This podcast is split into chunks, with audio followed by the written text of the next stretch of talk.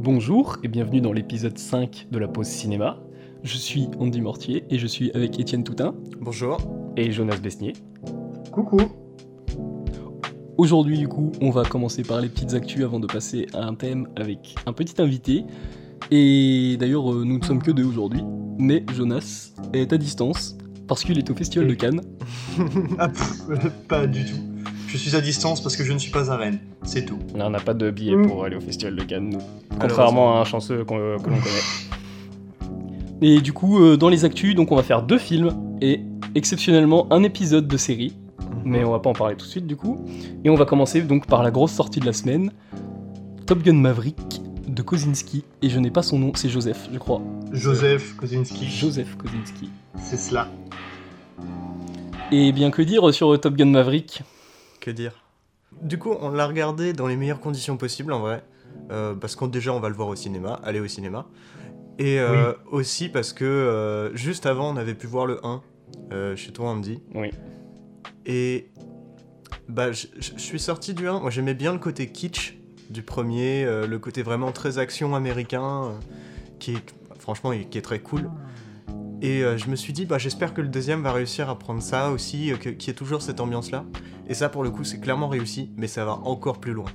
C'est vraiment une, euh, une- un embellissement de ce que faisait le premier. Et un, un film, enfin, c'est un, un des, des- des meilleurs blockbusters récents en fait. hein. Concrètement, c'est Ça, c'est sûr. c'est un film qui te lâche Ça- pas, qui, qui de, de A à Z ne m'a jamais lâché euh, en termes de tension. J'en suis sorti, j'étais à, à moitié en sueur un petit peu, et c'était trop bien. C'est vraiment un, un parc d'attractions euh, le truc, et c'est magnifique. Ouais, ça faut le dire. Euh, L'image et la réal est incroyable. Franchement, il y a des images qui sont à couper le souffle. Mais parce qu'il a, mis, euh, il a mis du temps à venir aussi. Parce Mhm. que déjà, ça fait deux ans qu'on l'attend. Il a eu deux ans, un an et demi, deux ans de retard. Et en plus, ça fait 40 ans depuis, presque 40 ans depuis le Ouais. premier Top Gun. Ouais. Et euh, non, bah moi je trouve que c'est vraiment le, bah, c'est le meilleur blockbuster américain que j'ai vu récemment en fait. Mhm, mhm. Ah, que- ouais. Ça c'est c'est sûr, c'est indéniable. Et c'est surtout c'est un hommage euh, donc euh, le film est dédié à Tony Scott, Mhm. donc, qui est connu pour avoir fait euh, Man on Fire, euh, Le Samaritain, des trucs comme ça, Et Top Gun 1. et Top Gun 1. Et surtout c'est aussi un hommage euh, un peu caché à Don Simpson, Mhm. le, le coproducteur avec Jerry Bruckheimer, donc qui ont la- leur boîte de prod Bruckheimer Simpson. là. Mhm. Et il y a un personnage d'ailleurs dans Top Gun 2 qui s'appelle Simpson, mais je crois qu'il y a souvent dans les productions Bruckheimer maintenant un personnage qui s'appelle Simpson. Je crois que Ah c'est pas ouais la première fois. Ouais. Ah mais c'est pas bête, hein. Bon, quand je l'ai vu pour le coup on en avait parlé un petit peu avant de ces deux producteurs et c'est vrai que ça m'avait sauté aux yeux, je me suis dit ah oui il y a- il y, a sûrement quelque chose Ouais. et euh, ouais c'est vrai que c'est chouette. Et ils étaient connus surtout pour faire euh, des, en vrai, pour faire des blockbusters quali, et c'était eux, je crois, sur euh, Armageddon. Ah ouais? Je sais plus si c'est eux. Bah, ils ont fait Ah, un paquet de trucs, toujours euh, Bruckheimer et. Bah, Et ils ont fait les, Pirates des Caraïbes aussi. Ouais. Bah, du coup, maintenant, c'est que Ouais. Bruckheimer, quoi. Ouais, oui, oui, c'est vrai. Mm. Je sais pas s'il y a, il y a- non, il y a pas Don Simpson, mais il y avait. Bah, peut-être qu'il y avait Don Simpson dans le début. Bruckheimer Caraïbes. dessus. Mais ouais du coup on l'a pas fait mais peut-être un petit synopsis. Euh, Oui. je pense que ça peut être intéressant donc Ouais, déjà c'est une suite du coup qui se passe réellement 40 ans après euh, le Top Gun original. Mm. Et euh, on retrouve euh, le personnage de, de Tom Cruise dont j'ai zappé le nom. Maverick. Ouais. Enfin, c'est son, Maverick, nom, euh, c'est son nom de code, mais je n'ai pas son nom non plus. Ouais. Pete, c'est Pete Mitchell Maverick. Voilà, Oui, Pete voilà. Mitchell. Euh, donc on retrouve Pete Mitchell, euh, qui cette fois-ci, euh, au lieu de, se lancer dans des missions folles pour l'armée américaine, fait des tests d'avions expérimentaux, tout ça. Et il se fait encore renvoyer. On, comprend qu'à ce côté, c'est un peu un pilote fou, qui aime, bien, qui, aime, bien les sensations fortes et repousser ses limites. Et il est encore renvoyé, mais il est rappelé dans une mission par son ancien commandant Iceman. Jusque-là, je crois que je spoil rien, c'est dans la bande-annonce. Mhm. Ouais. Et euh, il est rappelé à Top Gun, donc euh, l'école de euh, pilotes d'élite, j'ai envie de dire, pour cette fois-ci faire un briefing et entraîner euh, des, des jeunes pour une mission euh, clairement suicide. Hmm. Une mission pas presque Ouais. impossible. C'est- Ouais. D'ailleurs, c'est un truc impossible qu'on ressent. C'est on se, on se dit au début du film, ah, il est incroyable le Maverick. Hmm. On voit l'équipe de Top Gun qui est aussi incroyable, mais moins incroyable que Maverick. Mm. Et on voit quand on nous annonce la mission à quel point elle est vraiment débile cette mission. Enfin, c'est Ouais. est- juste envoyer des gens au casse-pipe quoi. Ouais, c'est ça. Mm. Et il y a un truc qui est très important, c'est avec euh, le personnage de Pete Mitchell, qui en fait prépare sa mission pour que les gens puissent en revenir vivants. Oui, et pas pour la réussir spécialement, mais enfin ça. pour lui la réussite, c'est aussi re- rentrer. Bah, il, il a- Ouais. il y a cette citation avec John Hamm. euh, John Hamm, il est juste dans le mode réussir la mission, détruire Ouais. le truc, Ouais, et euh, ensuite Maverick répond et ramener euh, les gens quoi. Ouais. C'est vrai. Et euh, Après, voilà. je trouve que Tom Cruise est genre vraiment le projet principal du film. Sachant que juste déjà si tu regardes par rapport aux pilotes, tu vois, genre t'as les pilotes qui sont censés être du coup les meilleurs du monde, t'as Tom Cruise qui arrive et qui arrive, mec, euh, tout ce que vous avez appris, euh, bah, je vais vous apprendre encore plus de choses parce qu'en fait je suis juste meilleur. Mm. Et ça fait comme une sorte d'ego trip de Tom Cruise et tu te dis mais c'est le film en fait parfait pour Tom Cruise. Mm. Le film qui, de mon avis aussi, est absolument incroyable. Rempli de cinéma, oui, peut-être le- un des meilleurs blockbusters, voire le meilleur blockbuster de l'année, même si l'année n'est pas encore finie, donc on verra bien. Non, Meilleur que The Batman de, de- de- de mise en scène, c'est- monstrueux, ça t'accroche au siège pendant les 2h11. Et puis, euh, non, non, euh, tout le monde est impeccable dans le film, euh, t'as des références au premier, t'as vraiment genre euh, une patte, tu vois, la patte de Kozinski, tu vois, genre quand je me repense à ce qu'il a fait avant, Trône de l'héritage, euh, que j'avais extrêmement beaucoup aimé, Oblivion que j'avais beaucoup aimé aussi, Lines of Fire que je trouve que, qui est un quasi chef-d'œuvre absolu. Euh, je me dis, tu vois, en fait, il y a vraiment genre ce, côté euh, Kozinski euh, qu'on ressent vraiment, tu vois, genre il a fait que 4 films, mais, tu as l'impression que quand tu regardes Top Gun Maverick, il en a fait genre 20 derrière, qu'il a l'expérience de Tony Scott quand il a fait Top. C'est ça que je trouvais absolument, absolument dingue film. Puis il y a des plans si beaux dans le film. C'est c'est vraiment, je trouve, je trouve vraiment incroyable. Mais du coup, c'est meilleur que The Batman?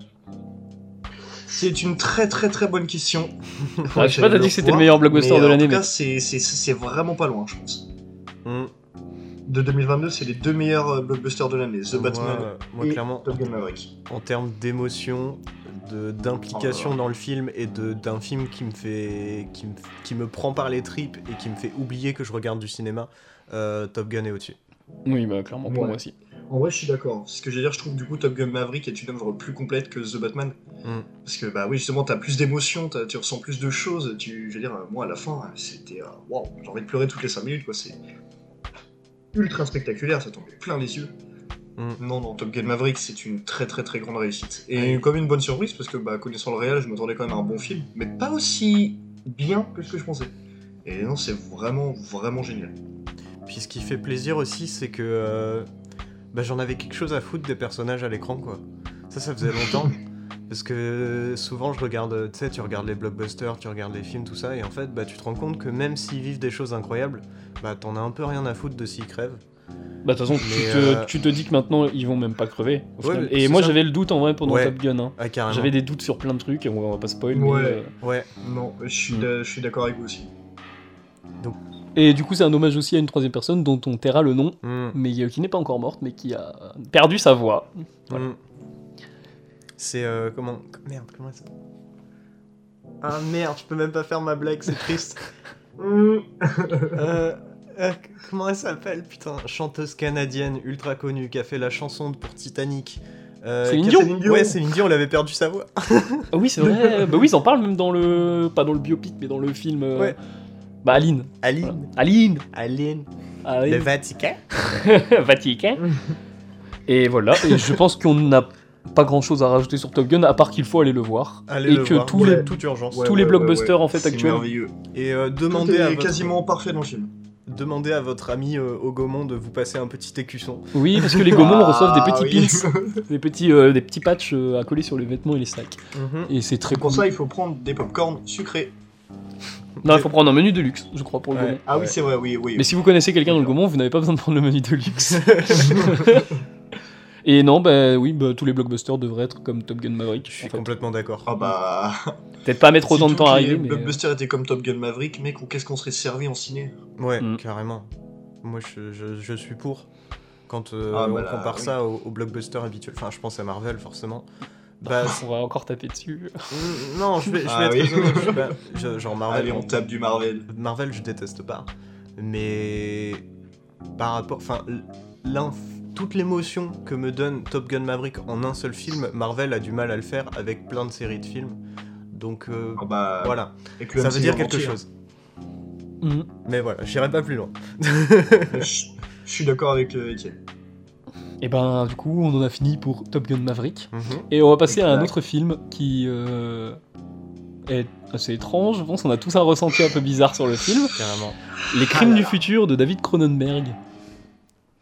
Quel film? Putain. Je vais peut-être commencer. Vas-y, pourquoi pas Alors moi je suis sorti vraiment avec un sentiment super étrange de ce film là. C'est j'avais entendu quelqu'un qui sortait de Cannes et qui disait le monde n'est pas prêt pour ce film là. Hmm. Et euh, c'est pas en- dans le sens euh, pédant ou péteux euh, à dire ah bah le monde n'est pas prêt à voir un aussi un chef-d'œuvre machin et tout.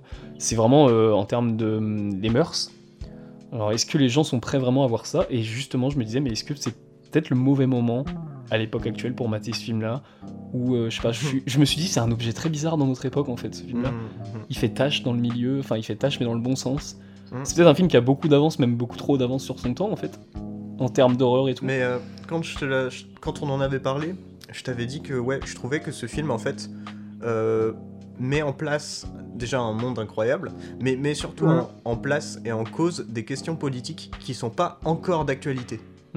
Et qui pour certaines qui le seront peut-être jamais, mais il y en a certaines qui je pense franchement c'est peut-être des questions politiques sérieuses euh, pour le futur. Et, euh, et Cronenberg les, met en scène comme si elles étaient d'actualité. Et ce qui est bien, c'est qu'en en vrai, tu peux tirer des parallèles avec euh, certains points politiques actuels, mais, euh, mais c'est- vraiment un film extrêmement bien écrit, extrêmement bien pensé. Enfin, ouais, je sais, je sais pas ce que je peux Le mec a rajouter. d'autre dans ce 79 côté-là, ans quand même. Hein. Genre, il est fort. De quoi? Le mec a 79 ans, il est fort quand même. Oui. Ouais, le Mais en fait, on s'est habitué à une science-fiction aussi robotique, genre Mhm. où on transforme l'humain en robot. Bah, par exemple, Black Mirror, euh, Love, Blade Runner. ces trucs. Blade Runner, on est habitué à tout ça. Mais par contre, une SF qui va pas justement, qui tend pas vers ce robot-là, Mhm. vers euh, pas le transhumanisme, tu vois, mais plus le pas la modification de l'humain, mais plus vers la justement mutation. le- la, la mutation. Ouais. Mhm. Et euh, c'est beaucoup plus dérangeant et moins vu. Et c'est pour Ouais, ça. euh, ouais, carrément. Et Ouais, c'est- c'est une mutation de la routine humaine aussi. Ouais, ouais, ouais, carrément. Mais c'est pour ça que je trouvais ça intéressant. C'est que les politiques et les mœurs qui sont présentées dans ce monde, c'est pas du tout les mêmes que celles qu'on vit. Et pourtant, on peut quand même tirer des parallèles et se dire putain de merde, c'est bien pensé. Mhm. Et d'ailleurs, on n'a pas fait de synopsis dessus, mais est-ce Ouais. qu'on peut faire un synopsis sur les crimes Euh, en vrai, en vrai, en je suis même pas sûr Euh, attends, je vais me tenter. qu'il faudrait Vas-y. en faire un. Euh, vais- Parce que. Ouah, c'est compliqué. hein. Bah, Euh, sinon, faut dire juste la phrase de la bande-annonce. Bof, ouais, enfin, après, autant voir la bande-annonce. Oui. Mais- bah oui, mais en vrai, qu'est-ce qu'il faudrait dire d'autre? Bah, en gros, euh, Les Crimes du Futur, c'est un film où on suit, euh, pendant la majeure partie, même quasiment l'intégralité du film, un couple euh, d'artistes, dont une ancienne chirurgienne. Et euh, l'un de ces deux artistes, donc c'est Saul. Je les appelle son nom de J'ai fait son nom de famille, mais, Mais c'est Saul. Saul dans tout le film. donc. Euh, Saul Gunser, je crois. Comment? Saul Gunser. Gunser. Peut-être, ouais. C'est un truc comme C'est ça. Saul. Tu dis Viggo Mortensen et puis ouais, c'est voilà, bon. Viggo Mortensen, qui, euh, en fait, a cette, enfin, son, son corps, en gros, va lui créer de nouveaux organes. Et ce qu'ils vont faire, c'est que artistiquement, ils vont euh, les retirer euh, en- dans une sorte de chirurgie publique euh, très, bah, en gros, c'est très, euh, comment, euh, artiste, ah merde, je sais pas comment dire. Enfin, c'est mis en scène. Ouais, c'est ça. C'est performance quoi. Ouais, c'est ça. Merci. C'est de la performance. Et, et autour de ça, autour de ces deux artistes qui du coup ont une certaine notoriété, sont connus, tout ça, euh, va se jouer tout un pan euh, politique autour de bah, du coup ces nouveaux organes qui arrivent, qui se créent, ces nouveaux organes qu'on modifie et euh, comment euh, On tatoue aussi. qu'on tatoue, ouais, pourquoi Mhm. pas. Et comment les technologies se mettent autour de ça, autour de, de- de nouvelles sensations, comment les, les gens se mettent autour de, ce- de ces nouvelles sensations, de ces nouvelles choses, et comment aussi la politique et la société se placent autour de ça. Mhm. Voilà, je pense euh, C'est vrai. c'est un bon synopsis. Et toi, t'avais, euh, tu m'avais parlé de ça parce que je trouvais ça intéressant, les deux influences que tu voyais dans, dans le Cronenberg. Ah, ouais. Ouais. Euh, ouais, le les... alors deux influences pour le coup, pas cinématographiques, euh, artistiques. Euh, donc pour moi, il y a une, euh, enfin dans, dans les visuels et c'est ça que je trouvais très très cool, parce que c'est deux artistes que j'aime beaucoup et euh, auxquels j'ai pas mal réfléchi à l'adaptation filmique et où je trouvais ça balèze. Et Cronenberg pour moi le fait extrêmement bien parce qu'en fait, pour moi, il leur fait référence, mais c'est pas de la pure copie. C'est pas juste je vais regarder ce qu'ils ont fait, je vais le prendre et le mettre dans mon film. C'est vraiment juste une influence. Et euh, du coup, pour moi, les, ces deux artistes-là, il y aurait euh, Giger avec euh, Oh. notamment, je pense, euh, à la chaise sur laquelle s'assit Viggo Mortensen Mm. pour Ouais. manger son petit J'y ai déjeuner, pensé aussi. mais aussi à, leur, euh, à leur outil de travail, qui est une, euh, comment on dirait, euh, un Le- lit d'autopsie un petit Le peu. sarc. Voilà, c'est ça. Le Sark. Et euh, l'autre influence que j'ai vue, c'est un artiste polonais qui s'appelle Beksinski et Oh. euh, qui lui aussi, euh, comme Giger, en fait, joue euh, beaucoup, mais euh, de façon différente à Giger. Je vous invite de toute façon à aller regarder ça sur le net. hein. Il y a plein de gens qui en parlent, qui vont vous en parler vachement mieux moi. J'irai voir aussi, tiens. Et euh, ouais, du coup, Beksinski, il, euh, il joue aussi beaucoup avec ce- ce- cette matière organique. Et lui, c'est un artiste du coup polonais qui a vécu la guerre en, bah, en Pologne. Et euh, on retrouve beaucoup cette influence-là, même si en fait, lui, il disait toujours que euh, ses tableaux, ça lui provenait de ses rêves et pas d'influence. En fait, le truc, c'est que les rêves, c'est l'inconscient, donc il y aura toujours pour moi un lien Mm. avec ce qu'il a vécu. Et du coup, il y a ce côté très organique, avec des mains, de la chair, euh, des mouvements qui sont représentés par la multiplication du corps. Mais il y a aussi ce côté très euh, bâtiment euh, vieux, détruit, laissé à l'abandon.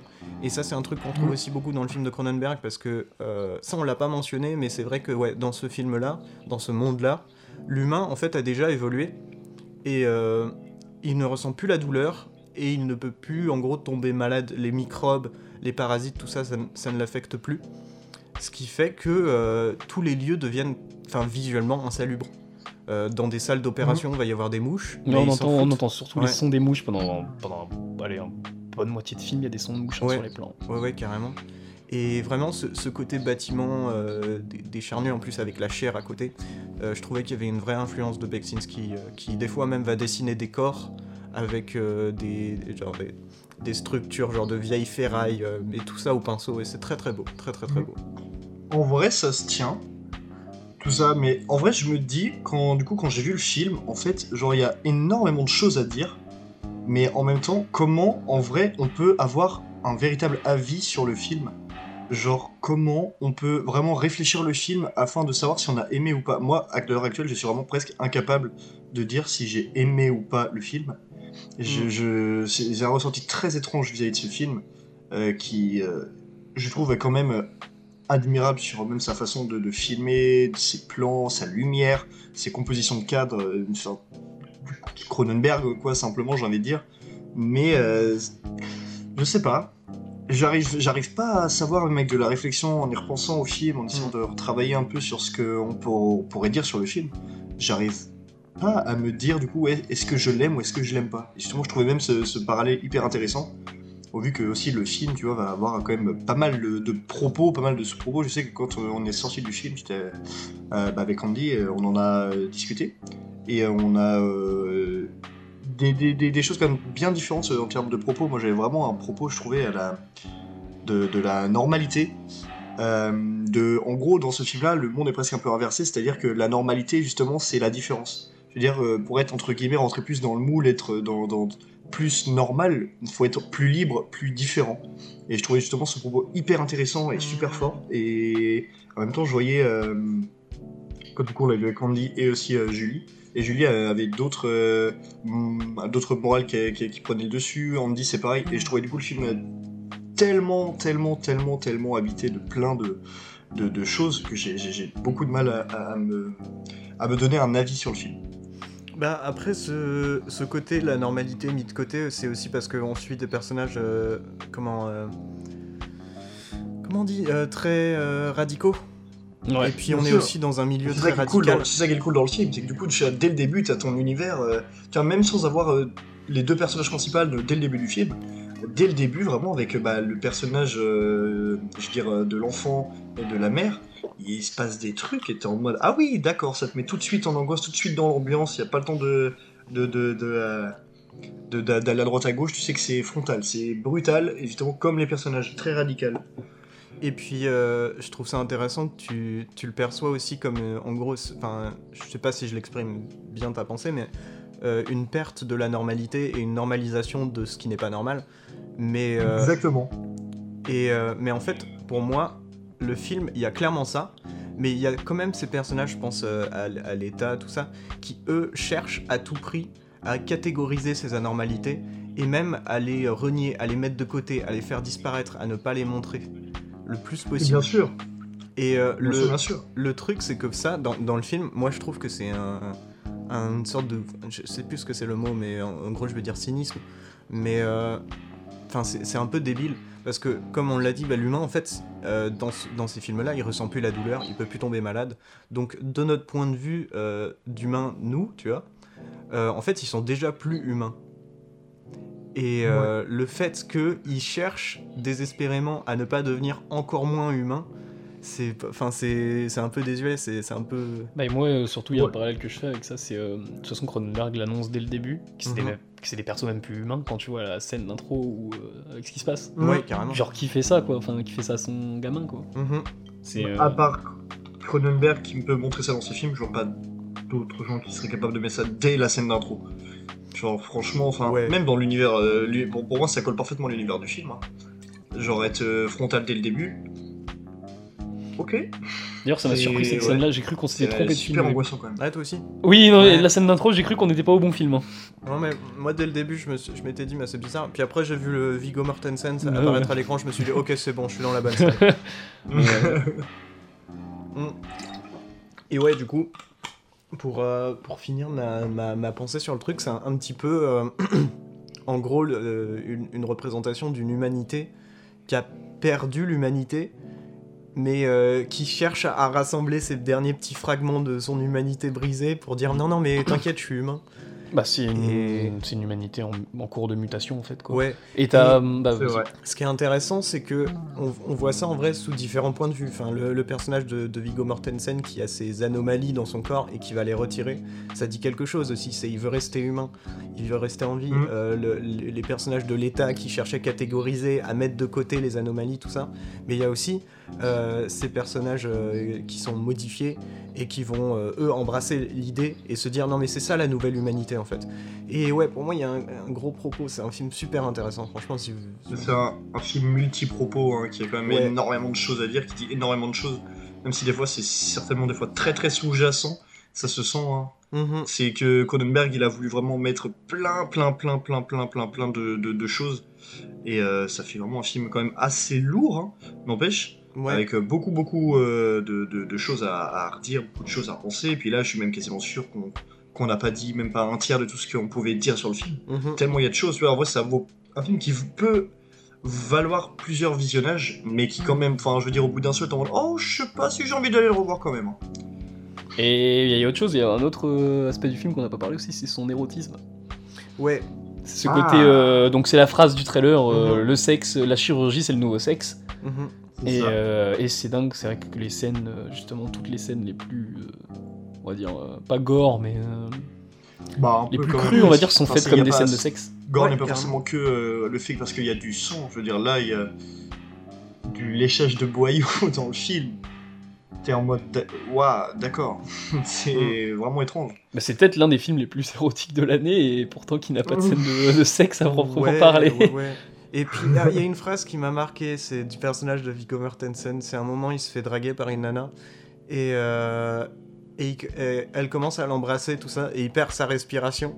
Et il dit euh, Je suis désolé, je suis pas très bon à l'ancien sexe. Ouais. oui, c'est vrai. Non, c'est vrai.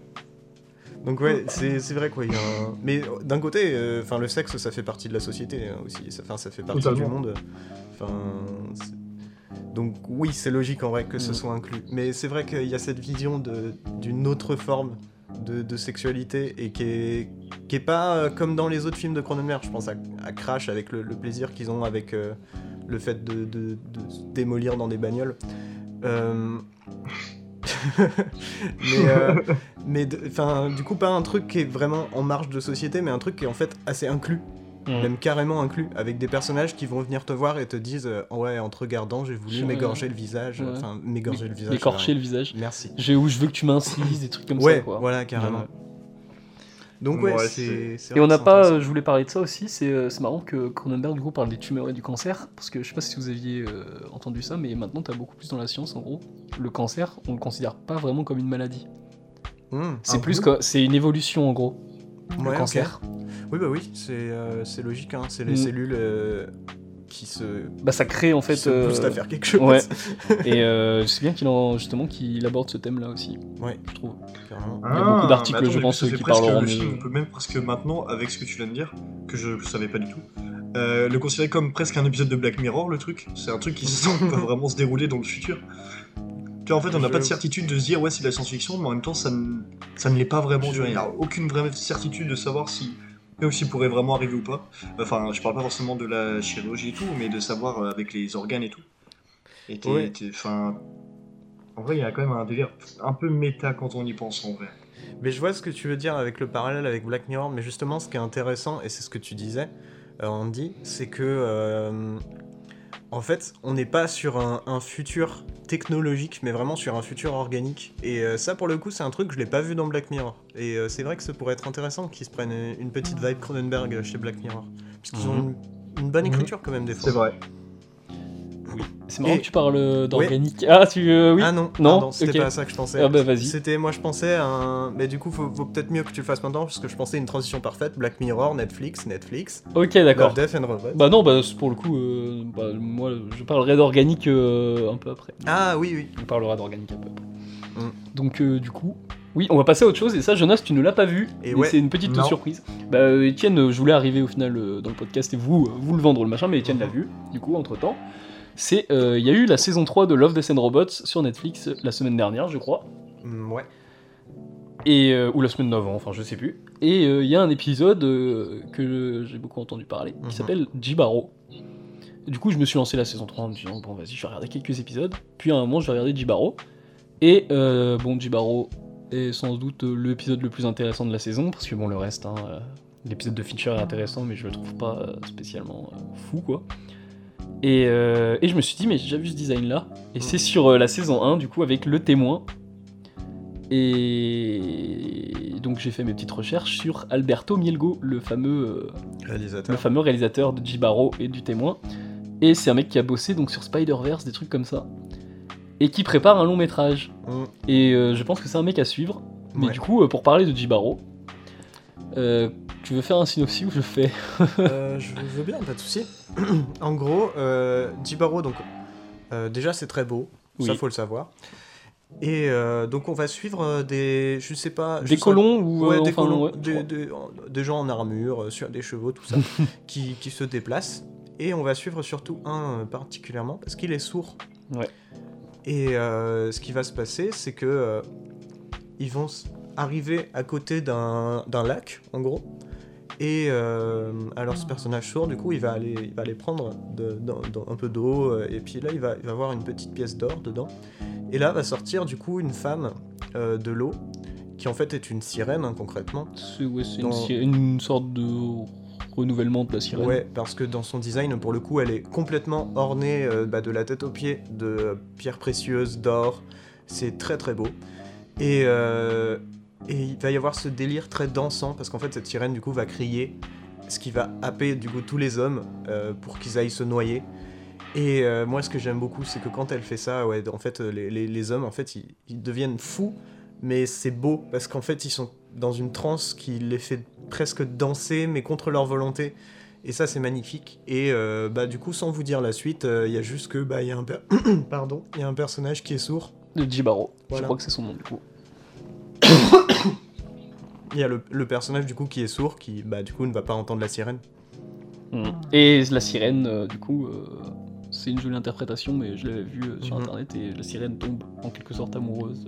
Ouais, mais je trouve qu'il y a une, une, une relation de pouvoir, en fait. Ouais, c'est ça. C'est. euh, elle, a, elle a un pouvoir qui surpasse tous les hommes, et là, il y a un homme que ça surpasse pas.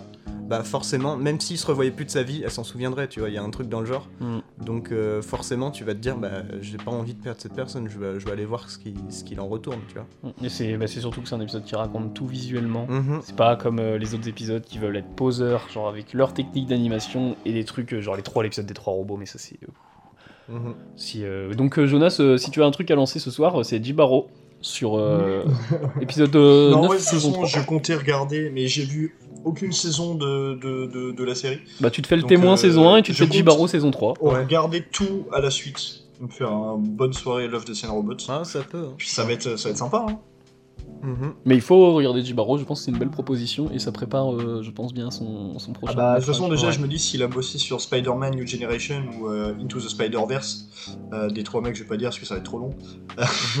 Euh, je pense que déjà, ouais, il doit y avoir quand même de la qualité. Je suis quand même très curieux de voir son, son film, et puis je vais euh, mater euh, ces deux. Parce qu'il en a fait un aussi dans la saison 1, si je dis pas de conneries. Ouais, Le ça, témoin. Exactement. Le témoin, ouais. Donc euh, je vais regarder euh, bah, les deux épisodes de lui, Mhm. donc Jibaro. Et ben, bien sûr, euh, ceux qui nous écoutent, on vous le conseille effectivement Oui, aussi. on... Tout moi je comme, conseille euh, très fortement Jibaro. ouais. Pour, pour une fois, du coup, ouais, euh, on... putain. Euh, pour une fois, du coup, ouais, on vient en fait euh, avec euh, deux films et euh, j'ai envie de dire presque un court métrage Oui, Euh, et euh, avec que des avis positifs. Donc euh, c'est chouette. oui. Franchement, allez voir euh, tout ce qu'on vient de dire. euh, c'est que de la qualité. Et, euh, Hein et en plus, dans la thématique, on va parler d'un d'un film euh, qui aussi, il faut aller le voir. Oui, mais cette fois, euh, dans la thématique, Jonas est présent. Ouais, Les- avec un invité. C'est la magie des montages. Mhm. Et avec un invitant, un, un invitant. Un invitant. Et un avec- invitant invité. Exactement. Et avec un invité, Tristan Le Pen, Mhm. que on retrouve euh, tout de suite. Ouais. Mais avant, Ah oui, les bien petites sûr. actus. Les petites Ah. actus, les petites... Et bah, il y a pas grand chose parce qu'il y a très peu de sorties cette semaine. Mhm. Il y a Cannes. Donc, on a Top Gun Maverick de Ouais. Krasinski. Euh, Les Crimes du futur. Les Crimes du futur de Cronenberg ou de Cronenbourg. Et Homme au bord de la crise de nerfs, euh, le remake français de Midsommar, oh là là. ce qui n'est pas vrai. Non mais ça ressemble à la bande-annonce. Ça ça ressemble, ça ressemble, Tu l'as pas vu. Il y a une idée. C'est Midsommar mais version comédie. Comédie française. Ouais. Et euh, sinon on va re- bah, ça, tout ça du coup on retrouve au Gaumont. Et à Larvor sinon on retrouve Birds of America. Donc je ne sais pas ce que c'est mais ça a l'air très intéressant parce que c'est un Ouais. documentaire de Jack L'œil. Ok. C'est le, le film le mieux noté de la semaine. Ah ouais Ah bon bah Bah, en termes de presse, il est à 4. Et euh, après, je crois que ça doit être Top Gun Maverick en presse qui est à 3-6. Mhm. Donc euh, on est pas mal. Hein. mhm. Bah, après, j'ai pas vu tous tous les films, donc il y a peut-être moyen qu'il y ait des films entre Maverick et, et Birds of America. Mais je crois que Birds of America est le meilleur film de la semaine. Bah et pour Larvor on retrouvera aussi les crimes du futur du coup. Ouais. Et pour le TNB du coup on n'a pas de sortie cette semaine. Ah, ok. Ce qui est bizarre. Oh. Bah, Mais- c'est rare. Ouais, parce que bah, ils ont leur rétrospective. Jean-Pierre Mocky, là, euh, Ah. tout le bordel. Ils ont encore, euh, encore Mhm. de Clapiche, Ouais, qui c'est reste vrai très que- longtemps d'ailleurs. Encore de Clapiche qui est là Ah, depuis la un moment. ouais. Et il est toujours au Gaumont encore de Clapiche. Mhm. Comme ça, j'ai toujours, j'ai toujours pas vu d'ailleurs. Et euh, sinon, euh, n'hésitez pas aussi à euh, faire un tour ou à revoir euh, The Northman, qui est toujours dans les cinémas normalement. Et puis du coup, allez voir Top Gun, allez voir euh, Les Crimes du Futur si ça vous intéresse. Oui. Top Gun, allez le voir de toute façon, vous avez pas le choix. Oui. Et euh, allez jeter Allez un voir petit Top coup d'œil à la saison 3 de Love, Death and Robots. Surtout à Dubaro. Ouais. et l'épisode avec les zombies, par contre, l'apocalypse miniature, on va l'éviter parce que ça. Ouais. C'est, il y a des épisodes vraiment, ça me sidère. En vrai, je, je vais pas faire un débat sur le podcast, mais. non, c'est honteux vraiment de sortir des épisodes comme ça. Genre les trois robots, vraiment, ça m'a énervé. hein. Enfin Ouais. bref. Ouais. On en reparlera peut-être. On en, on en reparlera peut-être. Et du coup, nous allons pouvoir passer à la thématique euh, qu'on a choisie, du coup Mhm. sur la famille. Et nous sommes du coup avec notre invité, Tristan Le Pen. Bonjour. Comment ça va? Et quel film avons-nous pris pour la thématique de la famille? Hérédité. Hérédité de Harry Astor, sorti en 2018. Oui. Yep. Réalisateur de Génie. Oui. C'est peu de choses de le dire, ouais. Oh oui. Donc euh, ouais, Ari Astor qui a réalisé euh, Hérédité, qui a réalisé Midsommar, et, Et qui est euh, en route euh, pour euh, nous présenter son Disappointment Boulevard. avec Joaquin Phoenix. Et Denis Ménochet. C'est pas, c'est pas rien. C'est très bien. Mais du coup, ouais, Hérédité, qu'est-ce que c'est? Quoi est-ce Kezako Eh ben l'invité va nous le présenter. Ok, alors présenter Hérédité, je trouve ça quand même chaud, mais pas on va dire que c'est l'histoire d'une famille qui est victime d'une malédiction. On, on peut le tenir comme ça. Euh, on va avoir plusieurs suites d'événements euh, dont on ne peut évidemment pas spoiler. Je sais pas, non, on va On éviter de pas, spoiler alors. pas. mais des suites d'événements qui vont provoquer une recherche de la part euh, notamment euh, du fils avec euh, la mère qui devient de plus en plus bizarre et on va découvrir au fur et à mesure euh, des choses. J'ai l'impression que tout le film est, est risqué à être spoilé déjà, ce que je trouve Mhm. incroyable. Mais on peut dire qu'en gros, il y a une sorte de malédiction qui date de la grand-mère, il me semble. Je sais pas si ça vous semble assez résumé. Je trouve que c'était un plutôt bon résumé.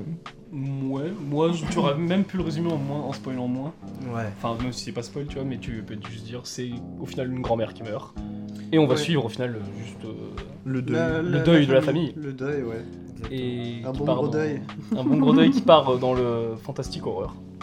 Oh que oui, mon Oui. salaud. Mm. Bah, ce que je peux rajouter par contre, c'est que Harry Astor, justement, pour créer ce film, eh bien, il faut savoir que c'est euh, sa famille qui a été euh, pendant trois ans, qui a vécu des drames et genre des trucs euh, terrifiants, et il pensait être victime d'une malédiction. Et le film part de ça.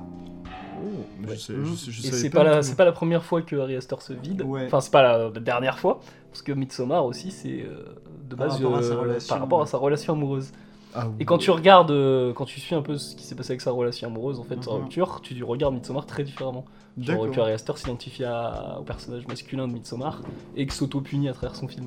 Ah ouais. Donc euh, Harry Astor, il se vide en général dans ses films, quoi. Donc ouais, Hérédité, euh, si on l'a pas déjà dit, énorme dinguerie, Oui. film incroyable. Chef-d'œuvre Premier absolu. film. Ouais. Que, je, je sais plus si c'était toi Andy ou toi Jonas qui m'avait dit que euh, t'étais un peu allé à reculons en mode parce que la presse disait que c'était euh, le nouveau le nouvel exorciste C'était dit. et euh, qu'au final t'en étais sorti. Alors moi j'ai même une meilleure anecdote. Vas-y, bah carrément. C'est en gros, euh, ma mère est habituée à voir des films d'horreur merdiques. J'espère qu'elle écoute pas le podcast. non, c'est les blockbusters. Elle va voir souvent les blockbusters horrifiques. Ok. Et elle m'a vendu Hérédité. Je me suis dit, bon, bah, c'est encore un blockbuster horrifique. Et j'ai commencé la bande-annonce et j'ai vu le logo A24. Fait à ma mère, ok, je viens au cinéma. Mm. Je suis sûr que tu vas détester, que moi je vais adorer. Et euh, au final, elle a détesté. et j'ai adoré. Mm. Et je trouve bah, le film incroyable. Déjà, il a la patte de 24. Ouais. Et c'est la. la Bah, c'est patte découverte. Astor. C'était ma découverte. Ouais, mais le truc, c'est que tu, tu peux pas identifier une patte à un premier film. Parce que t'as pas encore vu ses autres films, justement. Ouais, mais tu vois quand même qu'il y a quand même des choses qui diffèrent. Il y a une précision, genre il y a une mise en scène hyper chirurgicale Ah ouais. dedans. Il y a, il y a Ouais, des plans. transitions Ouais, qui sont dingues. Même euh, par, le, par les acteurs, euh, je trouve qu'il dirige ses acteurs d'une certaine façon, Harry Astor. Ça se ressemble à quand t'as vu Midsommar et Hérédité. Ouais. Euh, Il y a quand même une direction d'acteur assez intéressante. Je pense qu'il joue beaucoup avec euh, les, les visages, les expressions qui sont très puissantes. Là, je pense même qu'il joue, euh, il joue aussi même aux- avec les acteurs en arrière-plan. Je pense que c'est un gros chieur sur la Mmh. composition de ses plans. Ouais, Ouais. ça c'est sûr. Il va, il va caser même un. Bah, moi je pense à Midsommar, il y a des scènes dehors où t'as un acteur qui est genre vraiment très loin dans le plan, mais il reste immobile comme ça. Genre, euh, Ouais, ça Mhm. fait très tableau. vrai. Ouais. Ouais, complètement. C'est très dérangeant, mais ça, ça fait tableau, mais c'est dérangeant aussi de voir ces gens-là, justement. Et ils ont tous une fonction, vraiment, ils vont faire quelque chose, tu vois, même Ouais, les gens en arrière-plan. C'est des tableaux très dark hein, quand même. Puis ça, bah ouais, ça construit l'univers. Ça montre, ça, ça me fait penser. euh, c'est dans les jeux vidéo euh, quand t'as des, des personnages non joueurs euh, qui genre passent leur vie assis au même endroit. Mm. euh, t'as pas le même réalisme que quand Ouais. ils vont, genre je sais pas, ils vont chercher du foin quoi. Et justement, en parlant de construire l'univers du film, ce que j'aime énormément avec ce film, c'est que des- les événements arrivent très tôt et quand tu ne t'y attends, mais vraiment pas du tout.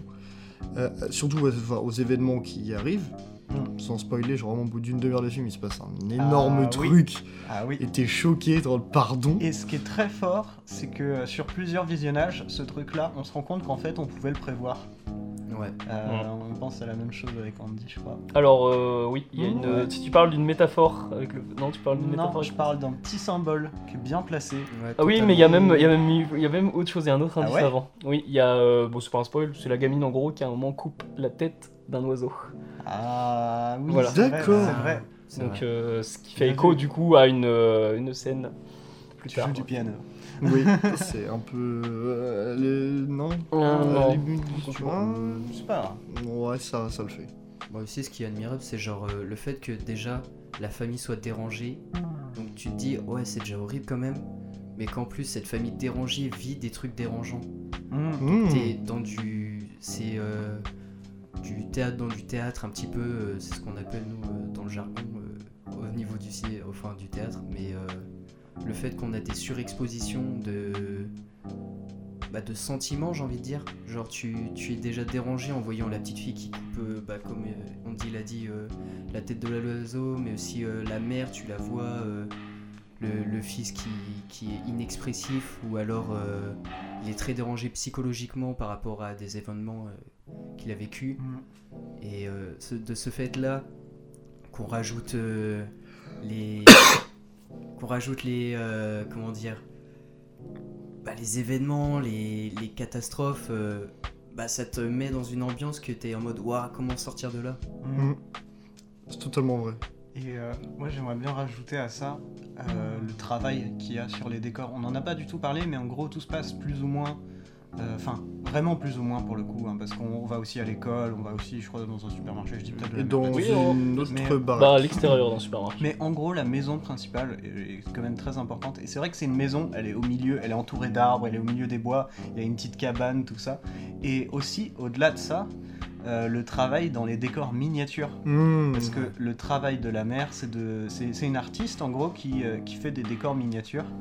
Et au fur et à mesure, ces décors miniatures deviennent de plus en plus, euh, de plus en plus glauques, de plus en plus dérangeants pour les gens qui l'entourent. Ils prennent de plus en plus de place. Et euh, son travail, elle va jusqu'à même le, le- le détruire à un moment. C'est, ouais, c'est, il y a un gros travail sur le décor et sur les accessoires là-dessus. Ouais. Et ça, ça m'a vraiment Je suis impressionné. grave d'accord avec ce que tu disais sur les décors miniatures, genre qui prennent beaucoup de plus d'espace et même genre dans la mise en scène avec pas, pas mal de transitions ouais. avec Le les décors miniatures. C'est bah, j'allais Premier dire, plan du le film premier plan du film et d'ailleurs justement dans dans le premier l'ambiance. dans le premier plan du film la chambre est différente Mm. parce qu'ils ont remplacé les meubles vraiment pour que ça fasse très euh, très miniature.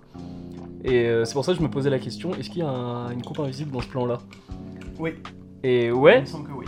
Ouais. mais tu vois justement le fait Ou qu'ils c'est une incrustation, je sais pas. bah je Mm. sais pas mais en Bah, tout cas ils ont fort. remplacé en tout cas quand le personnage de Gabriel Byrne arrive du coup le père Ouais. Il arrive dans la chambre on voit que c'est un meuble qui est du coup il a la même gueule que dans sa forme miniature mais il a taille réelle donc Mhm. ils ont refait le décor justement de la chambre euh, Ouais, en version miniature mais grand quoi c'est très très fort. hein. Ouais. Franchement, euh, ouais. Si vous n'avez rien vu d'hérédité, allez au moins voir ce premier plan. Et euh, je pense que ça vous motivera pour voir le reste. Ouais, Sinon, euh, ouais, c'est ouais. que bah, c'est pas votre film. Parce hein. que franchement, c'est un film, genre, il y a pour moi zéro défaut. Aucun défaut. Mm. Rien. Que des qualités. Et puis, encore une fois, bah, c'est un truc que je, l'ai- je l'ai déjà dit, mais je le redis, que j'aime beaucoup, c'est que ce film-là, il, il pousse euh, vers le mystérieux et vers le mystère. Il y a, il y a tout ce, ce délire euh, euh, que tu peux explorer d'un mystère de, de- qu'est-ce que ce serait en fait cette malédiction euh, que subit cette famille. Et il y a plein de petits indices, plein de petits symboles, plein de personnages qui en fait ont un double jeu. Enfin, c'est très très très bien ficelé. Mm. Euh, Totalement. C'est vrai. Et puis c'est aussi un film que on case, même si c'est vraiment pas ouf, vraiment comme terme, comme les films de Robert Eggers, comme de l'elevated horror. Mm.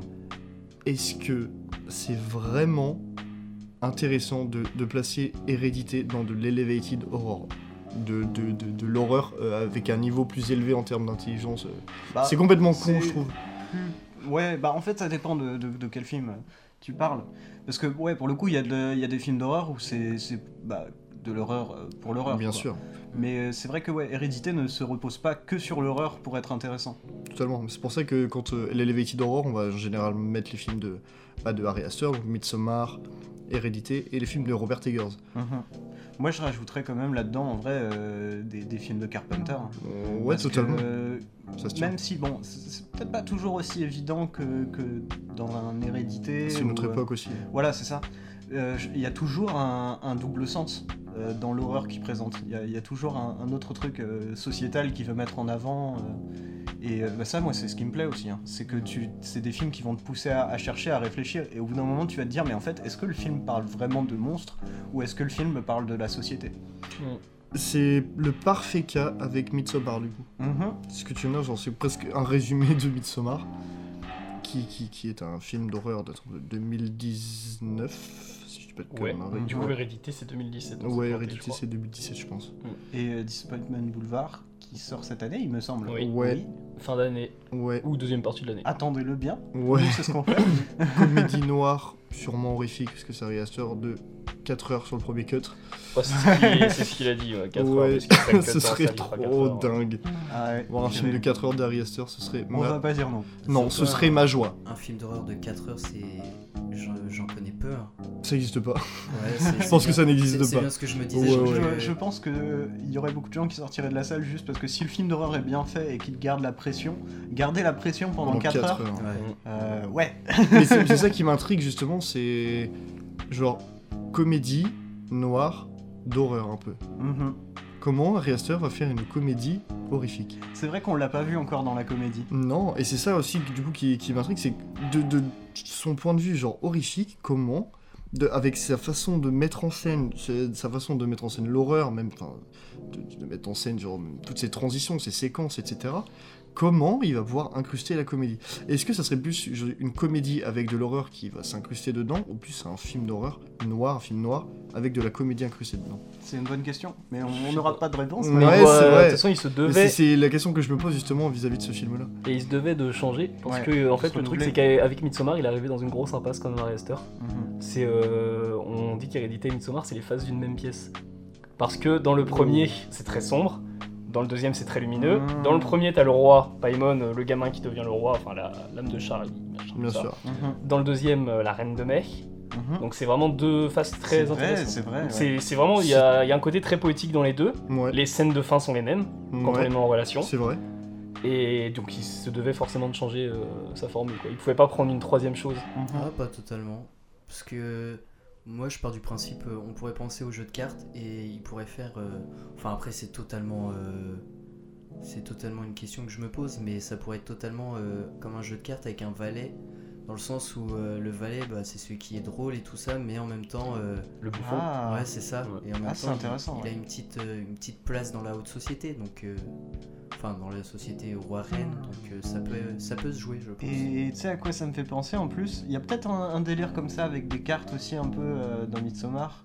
Parce que, enfin, non, en vrai, pas trop. Mais euh, il y a le, le personnage de. J'ai zappé le nom de l'acteur, Euh, de nom, euh, euh, qui, qui le est gamin? représenté par un bouffon.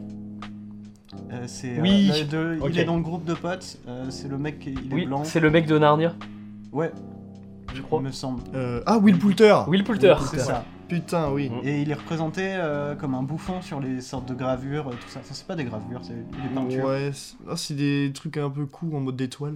Très très beau dans tous les cas. Ouais, c'est merveilleux. Mais tant mieux, après, c'est tant mieux s'il arrive à faire justement autre chose avec ça. Mais euh, Ouais. moi, je pense Mm. qu'il a fini en tout cas avec son horreur. euh, Moi, il y a quelque chose d'autre en vrai que je me c'est demande. dommage. C'est euh, du coup ouais, le thème c'est la famille, donc bah logique, hein, c'est un film euh, avec une famille tout ça. Mais c'est aussi une, une grosse thématique en vrai d'Ari Aster, on en a pas trop parlé, Ouais. je crois. on en a pas parlé d'ailleurs. Mm. Euh, où euh, que ce soit euh, dans bah du coup Hérédité avec euh, la famille, dans Midsommar avec euh, la- l'actrice principale qui a bah, elle a des soucis avec sa famille Et il va se trouver une et, nouvelle euh, famille. Voilà exactement.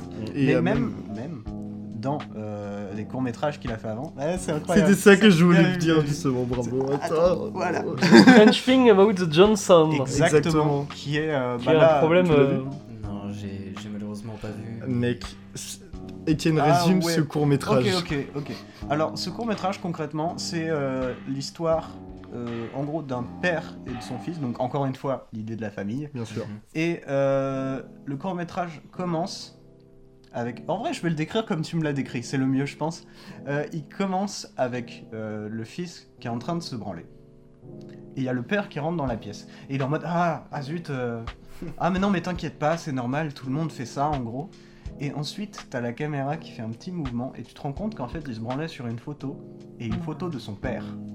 Ah, Ce qui va amener à des situations un peu tendues dans Des le. Ouais. très Donc, tendus, bah, vraiment vénères. C'est la première fois, je pense, qu'on voyait au cinéma un truc, enfin au cinéma, au court métrage, un, du harcèlement, mais pas euh, du père vers le fils, Ouais. mais du fils vers le père. Ah, c'est très, Ouais. très, très spécial. Ouais, c'est un rapport de force très intéressant aussi, même sur la- la- la- la- les nouvelles générations et les anciennes, Mm. et sur la, la jeunesse et la vieillesse, comment du coup la, la- la jeunesse Mm. justement euh, s'approprie justement euh, beaucoup trop euh, une certaine liberté et vouloir prendre justement le dessus sur les générations d'avant, Mhm.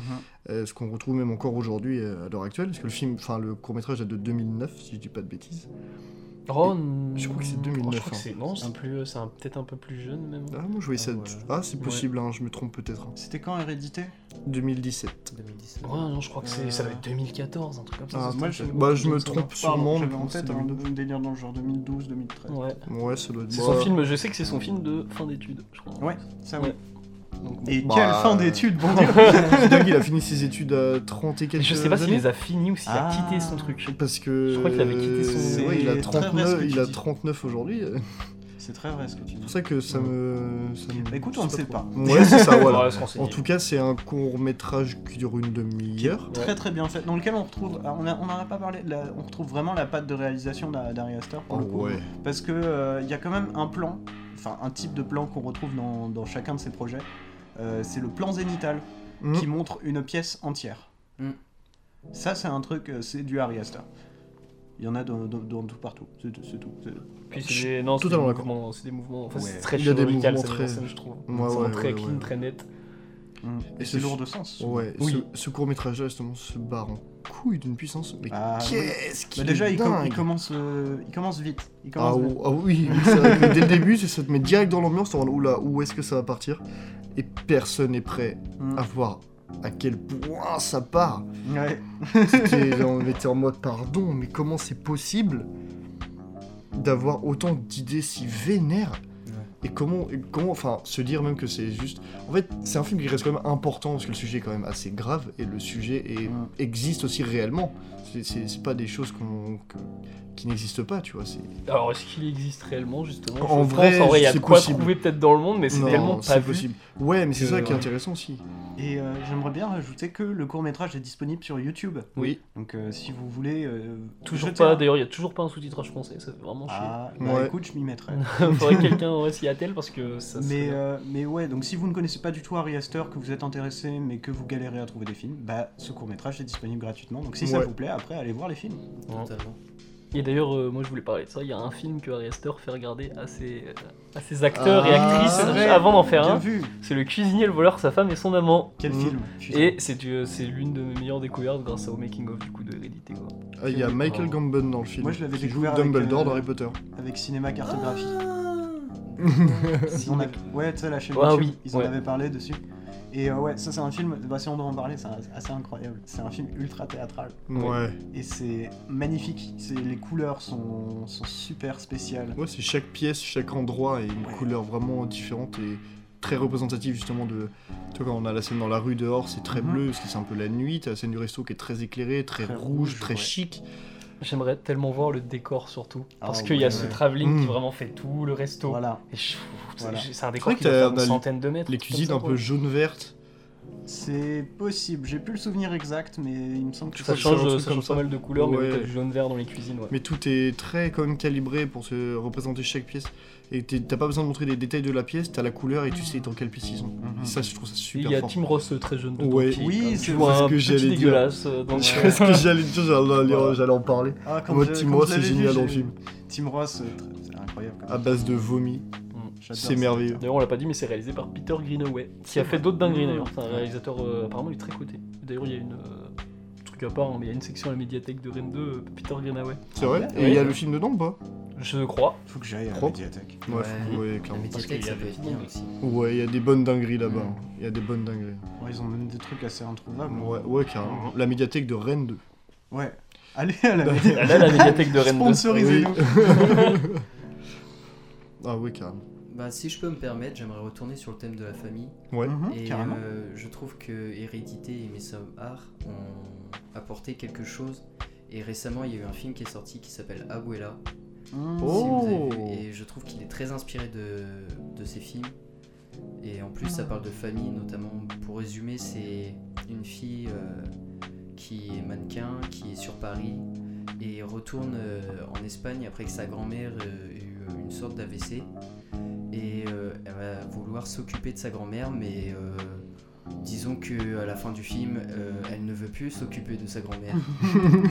C'est sa grand-mère qui s'occupe d'elle. Ouais, c'est sa grand-mère qui s'occupe d'elle, exactement. Et je trouve qu'il y a une. Même si c'est moins bien, je, je suis pas très fan d'Abuela, je, je le trouve moins bien réalisé, mais néanmoins, je trouve qu'il montre qu'il est inspiré et que bah, ça donne peut-être une nouvelle vibe pour l'horreur, notamment euh, d'enlever euh, ces screamers, ces, Mhm. ces jumpscares euh, pop qui pop, honnêtement, euh, un peu partout, et d'essayer de placer des ambiances. Je trouve ça intéressant. Ouais, je suis complètement d'accord. Et moi, je pense, euh, c'est un peu marrant comme comparaison, Mhm. mais euh, au tag qu'il y a sur le magasin Steam, où euh, on a des tags pour l'horreur, où il y a horreur atmosphérique et il y a horreur psychologique. Et je trouve que ouais, ces films-là, ils s'inscrivent vraiment dans cette vibe-là d'horreur psychologique, d'horreur atmosphérique. Ouais, les deux. C'est vraiment construire une atmosphère qui te fout la pression. Et euh, c'est Hitchcock qui disait euh, que euh, ce qu'il faut faire, en fait, si on veut faire de l'horreur, si on veut déclencher du stress dans un film, c'est que il faut réussir à maintenir le stress longtemps. Et il donnait l'exemple de deux personnages qui sont assis dans un café et qui parlent de, de football. Peu importe, tu vois. Et euh, là, au bout de deux minutes, il y a une bombe qui explose qui était sous la table. Et là, paf Du coup, t'as un gros pic. T'es en mode Waouh, attends, qu'est-ce qui se passe? Et là, il dit Ok, on imagine le même scénario, mais différemment, fil- filmé différemment. Cette fois-ci, on commence la séquence, on les voit qui s'assoient, ils commencent à parler de football. La caméra passe sous la Et tu table regardes, la- tu vois la bombe. et on voit la bombe. Mmh. Ouais. Et là, pendant 1 minute 30, t'es sous pression en mode ils parlent de football, on s'en fout, il y a une bombe sous la table. Et pour moi, c'est exactement ça. En gros, c'est ouais, c'est des films qui arrivent à maintenir ce stress, à maintenir cette pression. Par Euh, l'image. Par l'image, ouais, mais aussi par- bah, parfois par le son, bien Bien sûr. Et sûr. par, par les Mais- détails dans Hérédité, il y a sans arrêt ce genre de détails-là. Ouais, mais ils sont là pas. pour te rappeler le truc. En gros, Même dans Abuela aussi, au hein. screamer, quoi. Même si je suis d'accord avec Christian, on peut dire qu'Abuela est moins bien. Ouais. Abuela, c'est vrai que c'est un excellent exemple. Parce que justement, ouais, c'est ce qui se rapproche vraiment presque le plus de la thématique famille. Parce qu'on est Mhm. vraiment enfermé dans, dans- dans une maison avec une famille. Et même tout être extérieur à la famille qui va venir. Je parler de la nounou, entre guillemets, pour la grand-mère, Mhm. qui euh, ne va pas venir très longtemps. Ah, Euh, justement, tu vois, et on reste vraiment sur la famille, et c'est c'est genre que. Enfin, je sais pas comment expliquer, c'est vraiment que la famille qui, qui, qui se. Désagrège. Merci. Ouais, ouais, Merci. C'est Pour moi, c'est presque un désagrégement, et ça fait pareil que pour Midsommar, avec euh, bah, du coup Florence Pugh, l'actrice principale, qui euh, va. Sa famille se désagrège, et même du coup la relation avec son copain avec qui, son couple, qui, ouais, se, totalement. qui se désagrège aussi de ouf. Euh, dans Hérédité, c'est la famille vis-à-vis de, de- Mhm. de la deuil de la grand-mère qui se désagrège. Oh, T'as un- tout un, tout un justement de, de, de, de, de la famille, du thème de la famille, comme très très sombre. Petit truc quand même euh, sur Hérédité que j'ai beaucoup apprécié, c'est le fait de pas tomber euh, dans, dans certains clichés.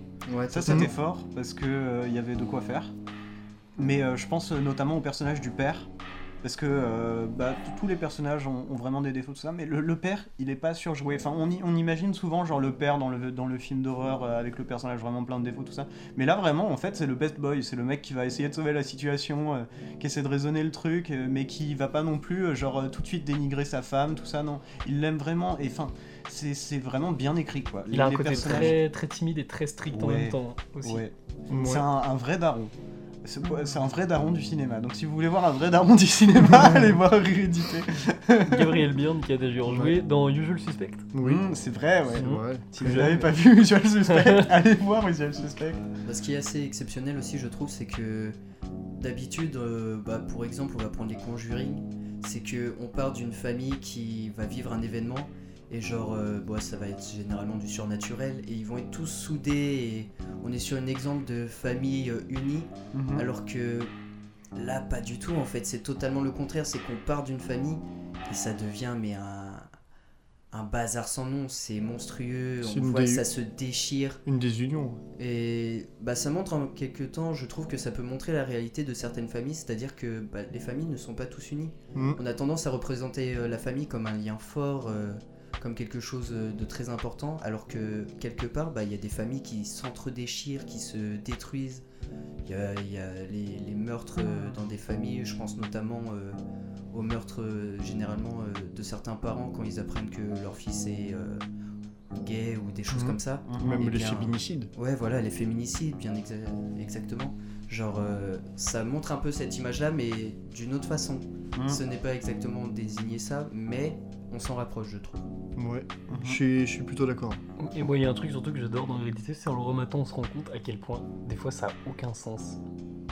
Mais c'est pas, non, c'est pas dit, euh, c'est pas dit mal. Hein. Ouais, ouais. C'est par exemple ouais. cette scène d'enterrement au début, mais qui sont tous ces putains de gens On les voit pas après. Ah oui. on se dit, mais c'est quoi les potes à la grand-mère On ne les revoit jamais, on Si. voit pas de dialogue. Si, si, on les revoit. On, en, on- bah, on, On va pas dire, mais on les on revoit. les revoit, Ah oui mais pas pendant le, tu vois, Mhm. voilà.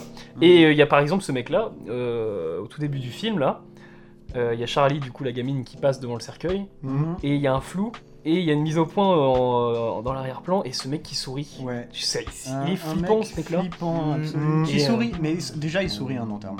Oui. Déjà il sourit à un Erreur enterrement. number one. Ouais, non, mais le- et c'est un détail qui tellement. euh, c'est- Il y a sans arrêt dans le film là ces détails là. Pour te rappeler que t'es dans un monde très bizarre qui est pas forcément. Enfin, qui a sa cohérence. Et qui est jamais expliqué. Ouais, qui est jamais expliqué dans le film. Et moi, à chaque fois que je le remets, je me dis, mais Ari Aster, je me demande s'il a pas des, des penchants même pour le truc. Parce que. même j'ai cherché, je me suis renseigné sur Paimon, tout ça. Tu trouves que dalle. Je me dis, mais où est-ce qu'il a trouvé toutes ces conneries quoi? C'est une bonne question. Parce que c'est c'est la- hein. truc, euh, c'est de la mythologie en soi ce truc-là, Ouais, mais ouais, c'est ouais, pas trouvable facilement. Bah, quoi. Après, euh, bah, je vais pas te mentir, hein, j'ai fait des petites recherches. moi, mais avant d'avoir vu Hérédité, parce qu'en vrai, c'est un, c'est un- c'est quelque chose d'intéressant, en vrai, je trouve. Euh, les mythologies, tout ça. Et euh, il existe hein, des bouquins qui sont en vrai super bien écrits, avec euh, plein de descriptions de démons. Et je, je sais plus comment il s'appelle, je crois que c'est le démonium. Le pandémonium. Le pandémonium, C'est merci. ça, ouais. Qui, est, qui est disponible sur Amazon. Mm. Mais pareil, je pense. Euh, si t'es intéressé par les mythologies Lovecraftiennes, mais tu le sais parce que je crois que tu l'as, euh, il y a le Necronomicon. Je l'ai pas, mais. euh, Tu l'as pas Ah, c'est Rodolphe qui l'a Je pense, ouais. Bah, je l'ai moi. Et euh, pareil, Necronomicon de euh, Simon, je crois. Qui Enfin, toutes les pages sont remplies de plein de textes, de plein d'informations, de, de trucs. euh, Tu te dis, mais où est-ce qu'ils sont allés chercher ça T'as des. Je vais me souvenir vraiment des pages. À un moment, je regardais des sortilèges où au-dessus, il y a marqué Ne réalisez ce sortilège que si vous connaissez les conséquences. enfin, tu sais, t'as vraiment des trucs. Le livre te met la pression. Et en vrai, je trouve ça super intéressant. C'est vraiment un truc qui. Ouais, qui est, qui est inspirant en vrai. D'accord. Donc je pense qu'il s'est possiblement. euh, en vrai, il a peut-être créé cette mythologie, mais je pense Ouais. qu'il s'est inspiré, il s'est basé sur. Ouais, il s'est beaucoup inspiré parce qu'au final, c'est. Je pense qu'il a. Il doit avoir une belle bibliothèque euh, pour Oui. avoir fait Midsommar après. Ah ouais, ouais, Il ouais. y a une belle bibliothèque un peu bizarre. une, une vidéo de Discover My Bibliothèque. oui, comme euh, What's in my Toro. bookshelf Puis euh, une actrice aussi qui est super dans le film. Je n'ai pas son nom, mais c'est vous voyez de qui je parle, je pense. C'est euh, Euh, Je pense, ouais. l'ami de la grand-mère Ouais, qui a son paillasson de merde là. Ah oui je sais pas comment ça et elle euh, et elle joue dans une série très intéressante. Et oui, je non, j'ai paumé le nom de la série un instant, mais euh, The Mm. Leftovers.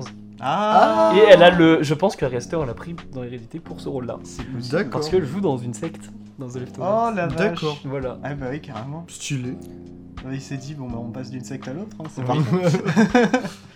Et, Et euh, euh, en vrai, ouais, moi aussi j'avais un dernier truc parce que je pense que j'ai à peu près fait le tour. Oh c'est la musique. Oui, voilà, bah, j'allais le dire du coup.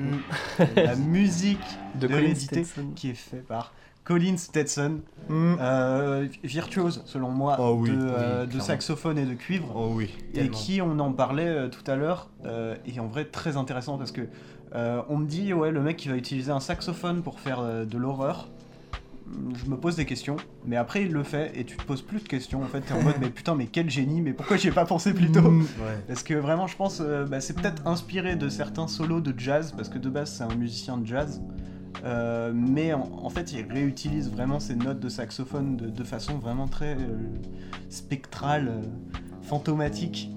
Et c'est c'est une ambiance, euh, franchement je l'ai jamais entendu nulle part ailleurs que chez du Colin Stetson. Et c'est, dis-moi Étienne, euh, Merci. euh, pourquoi t'intéresses-tu surtout autant à Colin Stetson? Euh, Est-ce qu'il a un projet bientôt? Alors, premièrement parce que c'est un musicien franchement super intéressant qui a Oui. fait des soundtracks pour des films incroyables, mais aussi parce que il fait la soundtrack d'une série incroyable qui n'est pas encore sortie, une série, une micro-série, mini-série pardon, de 4 épisodes qui est une adaptation de Uzumaki de Junji Ito. Euh, si vous ne connaissez pas Junji Ito, faites une recherche Google, ça s'écrit comme ça se prononce. Mm. Et euh, vous allez voir les visuels et vous allez très vite comprendre. Ouais. Et euh, Uzumaki, qui pour euh, beaucoup est en vrai. Le nom de famille de. Naruto.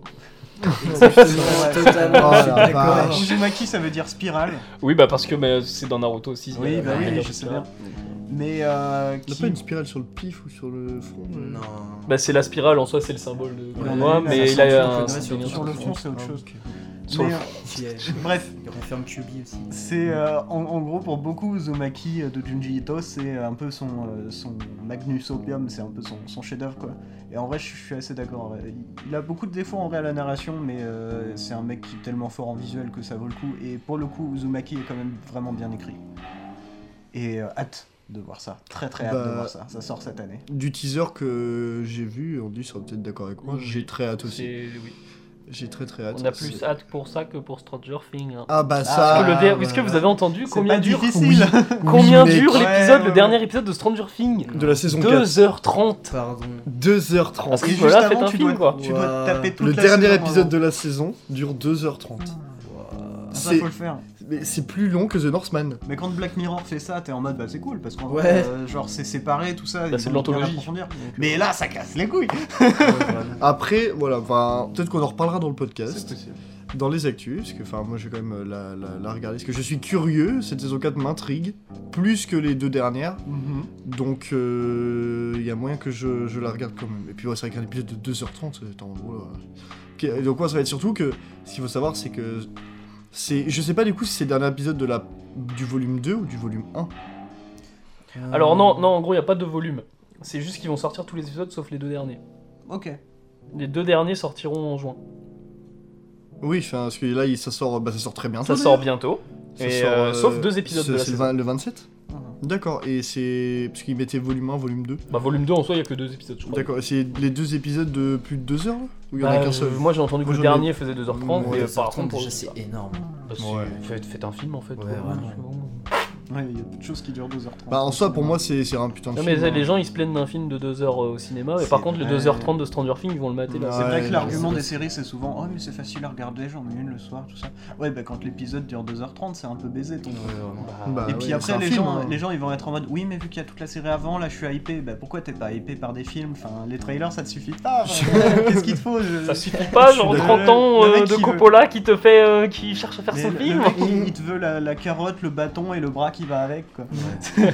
Et ouais, et c'est pour ça qu'aussi, je, je pense sûrement que si que la bande-annonce euh, de la saison euh, 4 de Stranger Things dure aussi longtemps, elle doit durer pas loin de 4 minutes, ce qui m'avait déjà choqué euh, au début. Je me putain, c'est vraiment très long. Mm. Mais je pense que ça va être une série qui va être, enfin, là, cette saison qui va être bien chargée. Bah, après, on en reparlera, peut-être en bien Oh. ou en mal. On s'en fout, il y a le George Miller qui arrive en salle bientôt. Mais Ouais. mois d'août, mec, ça sort bien avant, mec, dans les actus, on verra bien. hein. On verra bien. On verra bien. On s'en fout, il y a le nouveau Alex Garland. Il y a le time. Il y a beaucoup Il y a de choses intéressantes, euh, plus intéressantes que sur Netflix, je trouve. Ah oui, mais je dis pas, je dis pas vont contraire. Mais je dis bah, je, oui, je- pas du tout le contredire, on dit. Bah alors moi le 2h30 de Stranger Things, euh, Moi, je suis curieux. J'irai voir par Moi, curiosité. J'ai vu que que la vu- première saison et en vrai ça m'a suffi. Moi, j'ai vu les trois saisons. j'ai vu les par, deux premières, ça me suffit. par curiosité, j'irai voir la quatrième. C'est simplement de la curiosité, hein, pas forcément de l'envie. Bah, La curiosité morbide. Ah ouais, mec. Ah oui d'ailleurs, bah, pour revenir euh, à Hérédité d'ailleurs, Ah, il y a aussi, euh, bah non je l'ai déjà dit en soi, mais Ah. moi c'est un truc, euh, c'est un sens que j'aime beaucoup, c'est de la... Il y a beaucoup de poésie dans les films d'Ari Aster, Oui. mais c'est souvent de la poésie macabre quoi. Mm. Ah oui. c'est, euh, je pense à cette oui. scène fin de Hérédité. En fait je peux pas m'empêcher de voir, il y a une... je peux pas m'empêcher de... je peux pas m'empêcher de voir euh, le labyrinthe de Pan de Guillermo del Toro. La- la Oh, fin, oui, euh, je suis d'accord. Dans le temple. Ah, mais euh, c'est- une version presque. c'est une version plus macabre en fait. Ah ouais. de, de Ouais. ça. Et euh, donc la scène de fin de- du labyrinthe de Pan, je trouve, il y a ce côté très beau. Mm. Et euh, Ari Aster avec Hérédité, c'est ce côté beau, mais il rajoute le côté macabre avec les, bon, les têtes, les Ouais, cadavres, ouais, ouais. tout ça. Mais même, euh, je pense à Midsommar. Midsommar, il y a plein de gens qui sont sortis de la salle et même qui l'ont dit à Harry Astor. euh, ils sont sortis, ils étaient contents pour l'actrice principale. Ouais. Ils étaient contents pour Florence Pugh. Ils étaient ah bah c'est chouette. Là, elle est, elle est dans un endroit bien pour elle, tu vois. Et ça, je trouve ça fort parce Wow. qu'en vrai, il, il est toujours dans ce mélange de, de poésie, de bonnes vibes et de choses horribles.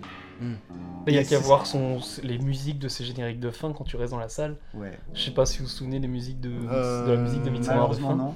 La musique. Bah, vous mettrez la musique d'Hérédité et Midsommar. Si, j'ai la musique de Midsommar. Et euh, en fait, ça se cut et vraiment la musique est très joyeuse Ouais. après. Et c'est ce qui Ah, fait fermer la ouais. gueule à toute la salle. Ouais, et c'est très, Ouais. c'est, c'est très, bah, c'est très poétique justement, genre Ouais. les, les musiques de fin. Mm. Pour Midsommar, je me souviens plus celle de Midsommar que de Hérédité, mais c'est pour Midsommar, oui, c'est vrai qu'il y a quelque chose de très euh, onirique. Et puis très intelligent. ouais. Ouais, c'est ça, c'est après un film qui te déglingue mentalement, euh, qui te, qui te, qui te prend les tripes et te fait euh, trois tours de lasso avec, Mhm. et tu vois une musique comme ça à la fin, genre en fait ça te décontenance, c'était vraiment pardon. Ouais. C'est Ouais. comme, c'est comme presque du, entre guillemets, alors c'est pas méchant, mais du foutage de gueule. C'est presque en mode genre, je me fous de ta gueule, je m'appelle Harry Astor et Ah, je suis trop fort. C'est c'est presque ça, mais le truc c'est que tu t'en es pris tellement la gueule que tu peux pas répondre. Bah, Totalement. Genre le, totalement. le mec t'a achevé avant de t'en mettre un dans la gueule, Ouais. quoi, tu vois. Ah, il, te met 2-3 droites, mon copain. ouais, D'ailleurs, c'est marrant parce que aussi le, justement que les gens sortent de la salle contents pour Midsommar parce que justement Harry Astor avait répondu euh, par rapport au sourire de Florence Pugh, est-ce que c'est de la folie ou pas? Florence Pugh l'a joué comme de la folie, Harry Astor le pensait pas du tout comme ça. Ah, D'accord. pensait pas que c'était de la folie pour lui. Intori- Intéressant. Intéressant. Mais encore une fois, hein, c'est des films vraiment super intéressants parce qu'on peut en tirer plein de choses, Mm. plein d'interprétations, C'est ça, même- de mystères qu'on peut aller fouiller. euh, Carrément, même, même le réel, tu vois, a une version différente, euh, Ouais. une interprétation différente de l'actrice. Et c'est ça qui est bien aussi, c'est que ça montre que malgré genre c'est son ultra calibrage, il laisse quand même pas mal de liberté euh, aux Mm. acteurs et euh, même à sa mise en scène, j'ai l'impression. Ouais. Et ça, pour moi, c'est des films qui vont rester. hein, parce Ah que ouais. des films sur lesquels on peut tellement projeter de choses différentes selon les personnes, c'est des, ouais, c'est des films qui, pour moi, ils- dans 10 ans, ils auront toujours quelque chose à dire. Bah, il a déjà, de toute façon, il a déjà une grosse communauté à restaurant. Ouais, avec Hérédité. Déjà avec Hérédité, il s'était fait beaucoup de fans et avec Ouais. Midsommar aussi. Bah là, oui. C'est mérité. Bien sûr, Deux chefs-d'œuvre en deux films, deux sur deux, chapeau l'artiste. on dirait Robert Eggers. Et euh, Ah nous voulons, euh, j'espère qu'un jour Ari Aster écoutera ce podcast et se dira Ah bah tiens, si je la sortais. C'est la, la Director's Cut, la vraie Director's Cut de Midsommar. Ah Qui fait 4 heures. Harry, je la veux Et on veut aussi la Director's Cut de Disappointment Boulevard. Oui, Oui, Bah, de si, quatre on- heures. Ça tombe, euh, ça tombe il va la sortir. En hein. vrai, pense, je pense qu'il y aura un second cut, ça durera moins longtemps. Ça pourra durer 2h30 comme Midsommar, mais ça durera pas 4 heures. Je pense pas que ça sortira en salle alors. Et ça me ferait chier, je veux voir un Ari Aster au cinéma, merde. Ouais, carrément. Ah bah oui. Ouais, il passera peut-être à la revoir. En film de fort 4 aussi. heures. Ah Ensuite, NBA, au revoir, ils s'en foutent de passer. Ouais, c'est vrai, bah ouais, c'est ça. heures. Ouais, ouais, c'est vrai. D'ailleurs, bientôt, il y a euh, à l'Arvor, euh, il y a les 7 samouraïs de Kurosawa. Oh, oui. Qui fait 4 heures, donc au final. Ouais, c'est vrai. D'accord. Attends, l'attend. Et puis des films de 4 heures, euh, il en existe. hein, Enfin, Ah bah oui, il y a même des films de 8 heures. hein. ouais. Il y a Mmh, bientôt la, Bravo, ciné... À la Cinétech, même il y a une remasterisation de, Ouais, ouais, ouais. de Napoléon. Il y a... Oh la vache. Oh, il y a Showa aussi de Claude Lanzmann qui Oh, Napoléon, 9h30. le voir sur un écran euh, fait pour, ça doit être incroyable. Ça doit être stylé, ouais. Mm. On va aller au Futuroscope. Ah, ce serait trop bien de faire un parc d'attractions de ciné. Bref. On garde les droits pour ça. Ouais, le- Ouais, la pause cinéma, le parc. le parc cinéma. Oh oui, mec, c'est incroyable. Et, et du coup, les cafés dedans, ils s'appellent la pause cinéma. Ah, Oh, mec, ouais, ça Moi, je m'occupe de l'attraction resto, mec, tu viens un film, on te fait un plat en fonction du film. Oh ouais, cocktails. demande, pas, a- demande pas le plat pour salaud Attendez, sans on- la journée de soda. On va, on, on- on va en discuter après, pas dire toutes les bonnes idées ici. Mais ça va se faire. On l'a déjà copyrighté si vous entendez ça. Voilà. ok. Et ben, on en a fini pour euh, Hérédité. Hérédité. Ouais. Peut-être un mot de notre invité pour finir. Eh bien, euh, j'ai passé un agréable moment, merci à vous. Ah bah, Ah, avec plaisir de venu, même. C'est trop bien. Ouais. Surtout pour un film comme ça. Ouais, Ouais. totalement, quel plaisir d'en parler. Ah ouais. Toi, on a quand même pas mal de choses à dire. hein. Ouais. Mm. Et les- Et ben, merci beaucoup de nous avoir écoutés pour cet épisode sur la famille. Et on se retrouve la semaine prochaine pour l'épisode 6 sur le thème organique avec notre invité Rodolphe Ivenou. Mm. Merveilleux. Encore un invité de qualité. Ça promet. Ça promet du lourd. Et ben, merci encore et Mm, au revoir. Merci à Tristan aussi d'être venu. Bah, merci, merci. Et puis, bah, des bisous et à la prochaine. Ouais, des bisous. Salut